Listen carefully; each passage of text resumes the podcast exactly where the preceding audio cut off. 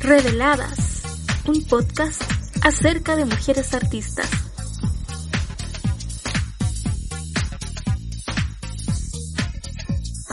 Hola, hola. ¿Me extrañaron? Oigan, nunca pensé que me demoraría tanto entre capítulo y otro. Pero me han pasado tantas cosas durante estos días, cosas que me han mantenido bien lejos del trabajo. Desde un corte de internet de varios días hasta una gastritis aguda que me dejó en cama durante una semana. Así nomás. Pero bueno, ya estoy de vuelta y ustedes están conmigo disfrutando este nuevo encuentro con una mujer artista. Desde ya les agradezco por todo su cariño y escucha atenta y sobre todo por su difusión. La difusión es un asunto que todavía me cuesta harto y he flaqueado un poco en eso, pero estoy aprendiendo y yo sé que eh, es un trabajo lento y que requiere de la ayuda de todos ustedes. Así que, por favor, continúen difundiendo el podcast, continúen pasando la palabra de la mujer artista al mundo que ustedes conocen. ¿Se acuerdan cuando les hice esa encuesta por Instagram Stories donde las les dejé varias opciones de época para elegir. ¿Se acuerdan que al final salió el siglo XIX? Bueno, ese siglo es particularmente interesante porque básicamente pasan demasiadas cosas. Cambios sociales importantes, la revolución industrial, nuevos inventos, tecnologías, artefactos, el arte explota en miles de pedazos, nos balanceamos entre la ilustración que está decayendo, el neoclásico, y el romanticismo proveniente de las Alemanias, que en ese periodo todavía no se llama Alemania de por sí. Surge la corriente del realismo y hay grandes exponentes en Francia e Inglaterra, el Art Crafts, el Art Nouveau, los pre-rafaelitas por otro lado haciendo escándalo, en fin, mucho. Pero como ya saben, había poco para las mujeres. El siglo XIX, según mi opinión, fue especialmente drástico con nosotras. Muchas de las cosas con las que luchamos hoy en día fueron instauradas y sacralizadas durante ese periodo. El arte hecho por las mujeres era considerado menor, decorativo, y nosotras decorativas también. Pero entre tanto revuelo igual hubo algunas que lograron imponerse a los tiempos y prosperar, al menos para los estándares femeninos. Ese es el caso del artista que les traigo hoy, una mujer que durante toda su vida fue respetada y lo suficientemente valorada como para poder trabajar en el arte hasta su muerte. Les hablo de Berthe Morisot, una de las figuras clave del impresionismo, movimiento pictórico originado y desarrollado en Francia. Pero antes de meternos de lleno en la vida de Morisot, ¿Qué recontradiablos es el impresionismo? Yo les voy a contar brevemente lo que es el impresionismo. Seguramente han visto obras impresionistas por algún lado.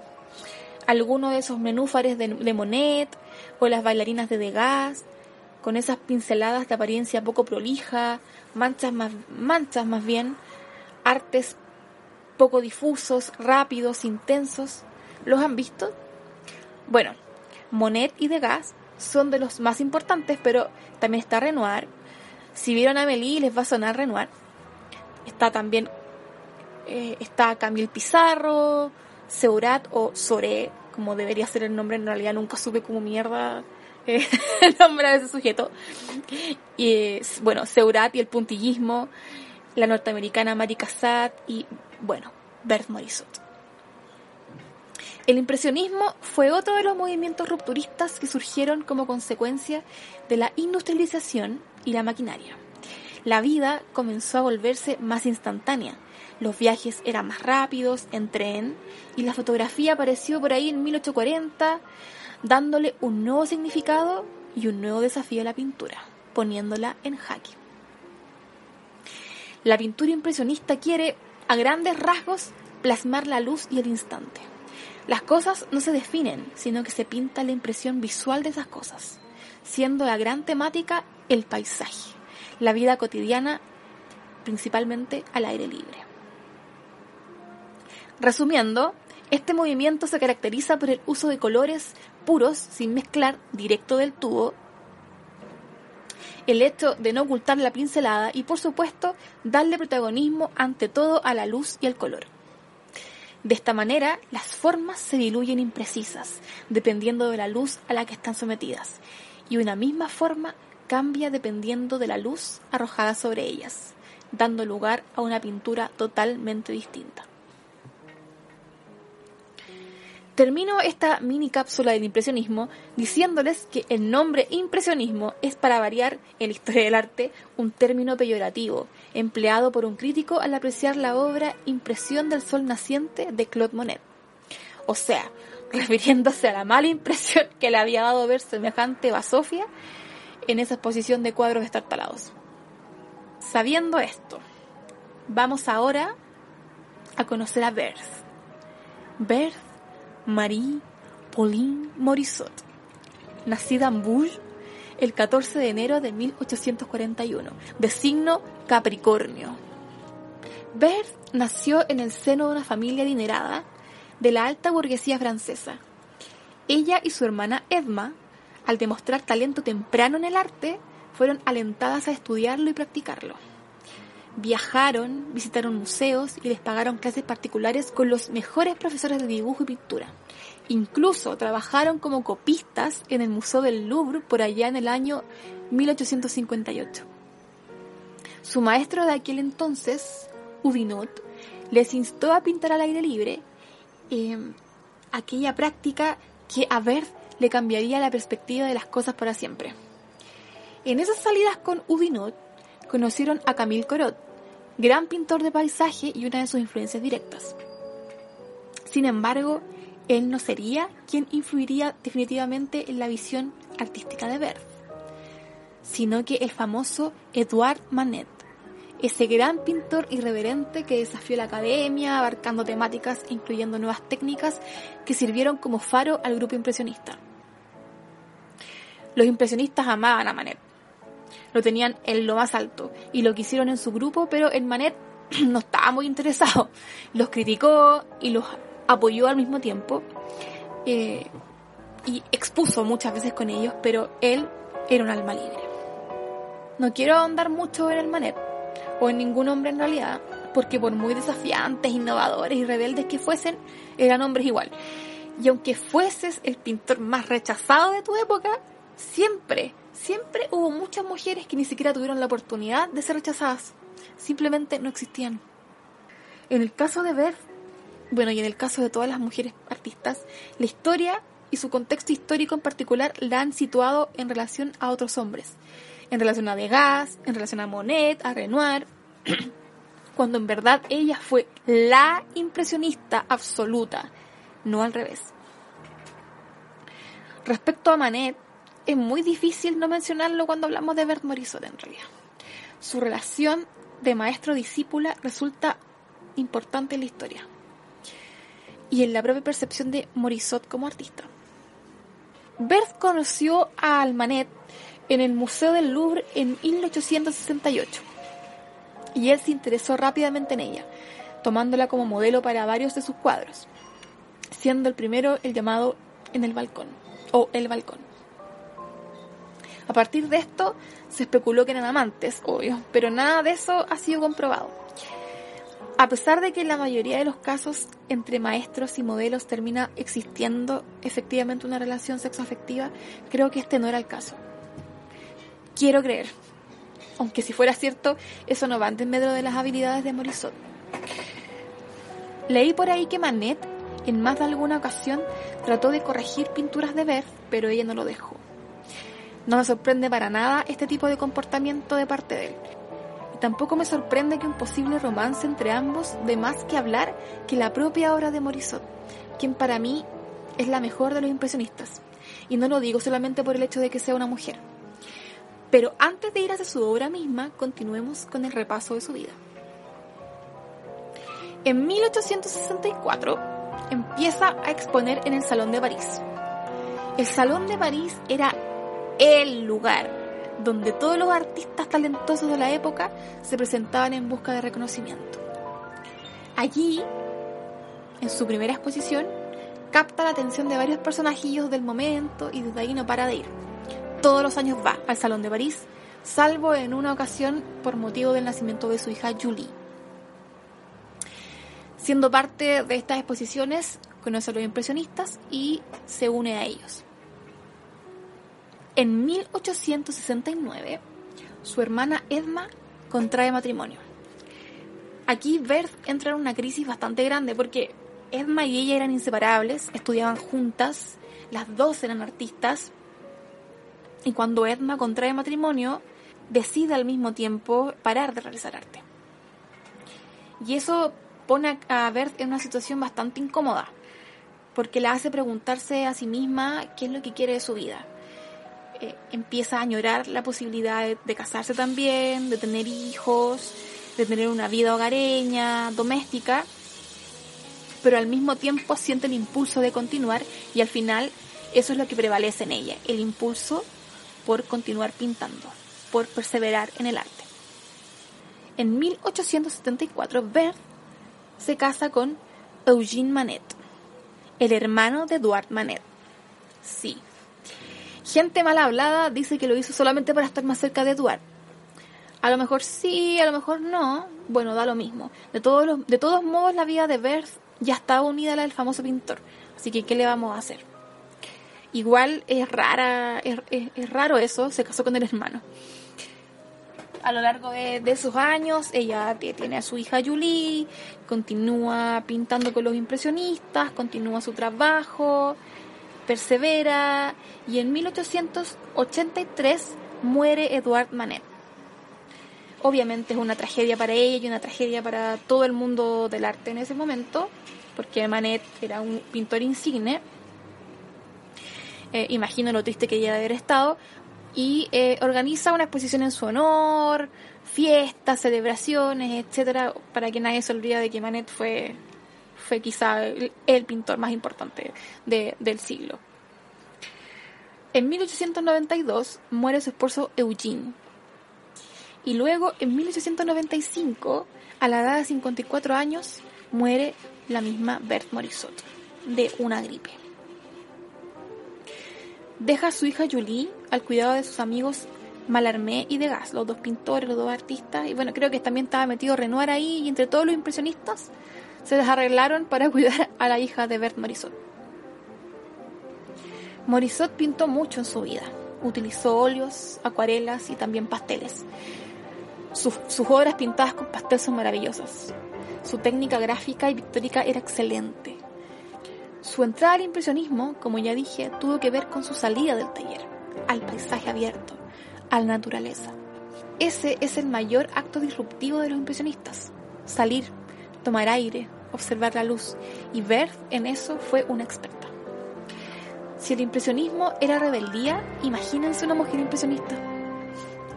Ya sabemos que los temas propios de este grupo eran el entorno natural y social, juntos y separados, el retrato de los momentos de ocio de la sociedad burguesa, escenas de disfrute, jardines, playas, la luz reflectando los objetos. El estudio de la luz lo era todo y en muchas ocasiones la pincelada gruesa demostraba la rapidez con la que debía pintarse para captar la luz natural lo más auténticamente posible. Bert Morisot pintó escenas de la vida cotidiana quizás más que nadie, excepto sus otras compañeras de grupo. Mucha de su obra es al aire libre, pero también hay muchos interiores, mujeres realizando actividades del hogar, su hermana Edma, su hija Julie y otras participantes de la vida familiar. Varias de sus obras tempranas son instantes de intimidad dentro del hogar, como su hermana leyendo, o junto a la cuna de su hija, o empolvándose el rostro frente al espejo. Siempre en actividades mínimas o fuera del tiempo, cosas que a los grandes hombres artistas de la época nunca le interesaron. Mujeres haciendo cosas. Mujeres cosiendo, tendiendo la ropa, conversando en el jardín. Tengo varias favoritas. Una de ellas se llama En el baile, pintada en 1875. Y no es una escena de baile, sino el retrato de una mujer observando.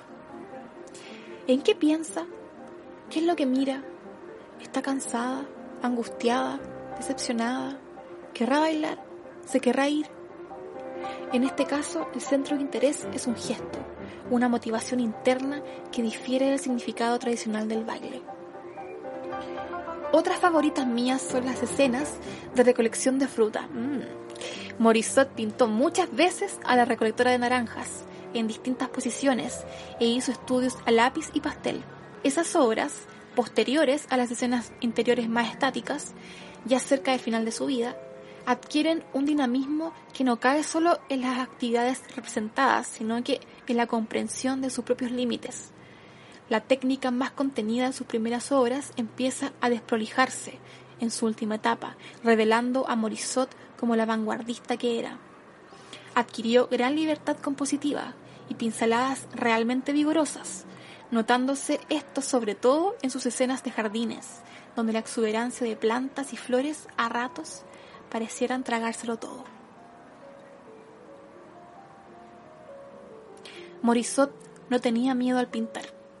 Los colores, producto de la luz, la sostenían, pero tampoco dudaba en dejarse caer en el blanco cuando era necesario. No temía el vacío. En varios de sus dibujos con pastel pueden observarse espacios inacabados, un detalle que particularmente me produce mucho placer visual. De verdad, busque sus pasteles. En general, son retratos de su hija Julie desde pequeña. Son maravillosos, de verdad, véanlos. Me imagino cómo se habrá sentido Julie durante su vida al ser consciente que fue una de las grandes protagonistas de la obra de su madre. Julie, que quedó huérfana tan joven, pero creció querida y protegida por esta mujer osada que era su madre. Esa yo creo que es la palabra para describirla, osada, porque pintó como quiso y acerca de un mundo que la sociedad no quería conocer, salvo para darle connotaciones anecdóticas. Sus pinturas no son meros estudios de luz y color, ni tampoco son declaraciones políticas respecto a la vida doméstica. Son visiones amorosas de su hogar y familia, y me hacen preguntarme acerca de su urgencia por compartirlas. Creo que eso es digno de análisis, bueno, al menos para mí. Bert Morisot fue una mujer arriesgada e imparable. Tuvo la oportunidad de estudiar arte y no la dejó pasar. Ni el matrimonio, ni la vida doméstica, ni las expectativas de la sociedad impidieron que pintara. Su determinación era fuerte. Vendió más cuadros que Monet y Pizarro. Posiblemente fue la primera pintora en aparecer en las enciclopedias de arte, aunque fuese con letra pequeña. Fue respetada en su época, aunque haya caído en el olvido después junto a Marie Cassatt, Eva González y Marie Braquemont, sus compañeras impresionistas eso me hace pensar en que mucho de ese respeto y ese valor otorgado por la sociedad en realidad tenía mucho de condescendencia. Dejemos que la mujer pinte, total, son solo paisajes. Está pintando desde su lugar de mujer. Pero sabemos que no hay solo naturaleza en la obra de Morisot. Hay mujeres, hay mujeres. Ella pintó lo que vio y lo que vio fue un sexo femenino forzado a la maternidad y a la labor doméstica un sexo femenino encapsulado y alejado de la vida vibrante de la sociedad, pero aún así lleno de belleza y sabiduría. Un sexo femenino que merece ser visto y compartido. Para finalizar este episodio y reafirmar esta última idea, quiero citar a la historiadora del arte Griselda Pollock. Los últimos años nos han ofrecido magníficas exposiciones sobre los grandes maestros de la cultura francesa moderna, Manet, Degas, Renoir, Cézanne, Pizarro, Gauguin, David y más recientemente Seurat. Pero, ¿dónde están las exposiciones consagradas a mujeres que han contribuido igualmente a la historia del arte francés? En ninguna parte. Los americanos han organizado la exposición Bert Morisot en 1987, pero eso es todo. Sobre las artistas mujeres no ha habido ningún gran congreso comparable al consagrado a David en diciembre de 1989. Esto no es porque ellas no existan, no es porque no conozcamos sus nombres, no es tampoco porque ellas no tengan importancia como artistas que han verdaderamente creado la cultura de la época moderna. Las estructuras de nuestro saber son de hecho sistemáticamente sexistas. Así, el verdadero proyecto del discurso de la historia del arte es proponer una celebración de la masculinidad. Vimos la condición moderna de la mujer artista que no puede ejercer su arte más que en contradicción con su propio sexo. A esto es a lo que deben de adaptarse las mujeres, sobrevivir a una identidad contradictoria. Las representaciones femeninas no vienen de otra escena, de un espacio aparte que tiende a confirmar el orden masculino que comporta un centro, los hombres, y los márgenes, las mujeres. ¿Cómo entonces concebir una manera de pensar las relaciones de diferencia sin reafirmar el régimen patriarcal? Hace falta reconocer a las mujeres una complejidad psicológica, social e histórica que ha beneficiado a los hombres en el discurso del arte y de la cultura. Lo dejamos hasta acá. Espero que les haya gustado este episodio, que creo que ha salido bastante corto, pero creo que preciso. Las dejo libres para investigar la obra de Bert Morisot, de apreciar su pincelada, apreciar su arte que yo encuentro maravilloso, hermoso, realmente sensible. Eh, especialmente mis queridas recolectoras de naranjas y cerezas. Antes de marcharme, eh, les digo, por supuesto, que eh, si todavía nos siguen en Instagram de Reveladas, vayan de inmediato a seguirlo, arroba reveladas con de corte de larga, guion bajo. Vayan allá, difúndanme, compártanme. Recuerden que también estoy, aparte de Spotify, en Evox, Apple Podcasts y YouTube. Y antes de marcharme, definitivamente, eh, les quiero hacer dos recomendaciones de podcast. El primero se llama Historias de Mujeres Fotógrafas, realizado por Paula Estela. Y como dice su título, relata en cápsulas breves de 5 minutos biografía de distintas mujeres fotógrafas eh, a lo largo de distintos periodos de la historia y habitantes de distintos lugares del mundo. Se lo recomiendo porque nunca está de más escuchar otro podcast acerca de mujeres artistas. Yo soy muy feliz, mientras más seamos mejor. Y, bueno, síganla en Spotify y también en su Instagram, arroba historias de mujeres fotógrafas. El segundo podcast que les quiero recomendar se llama Música sin pretensiones, realizado por mi amiga Gabriela, cuyo tema central es la apreciación de la música, desde lo antropológico, la cultura pop, el disfrute simple de lo musical y todas las historias que se van entretejiendo en torno a la música, a la historia de la música, a cómo la música nos afecta a nosotras como, como personas, como seres humanas. Bueno, en él vamos a ir descubriendo datos curiosos, eh, géneros nuevos, artistas y sobre todo la opinión importantísima de Gabriela, en el fondo lo que ella quiere hacer es entablar una conversación musical con nosotras las podcast escuchas. Así que lo recomiendo también, también está en Spotify y la pueden buscar en Instagram como arroba música sin pretensiones.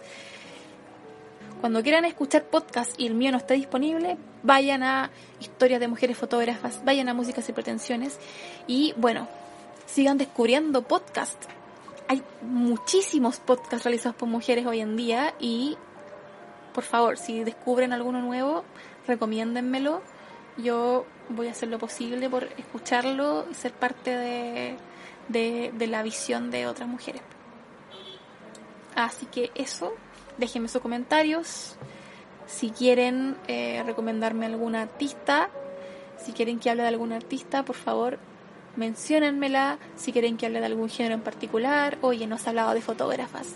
Oye, podrías hablar de alguna escultora. Oye, ¿qué pasa en la época, en la Edad Media? Oye, ¿hay grupos de mujeres, colectivos de mujeres artistas hoy en día de las, con las cuales se puede hablar? Bueno, cualquier cosa me la hacen llegar y yo me pongo a trabajar. Así que un besito, un abrazo y nos vemos.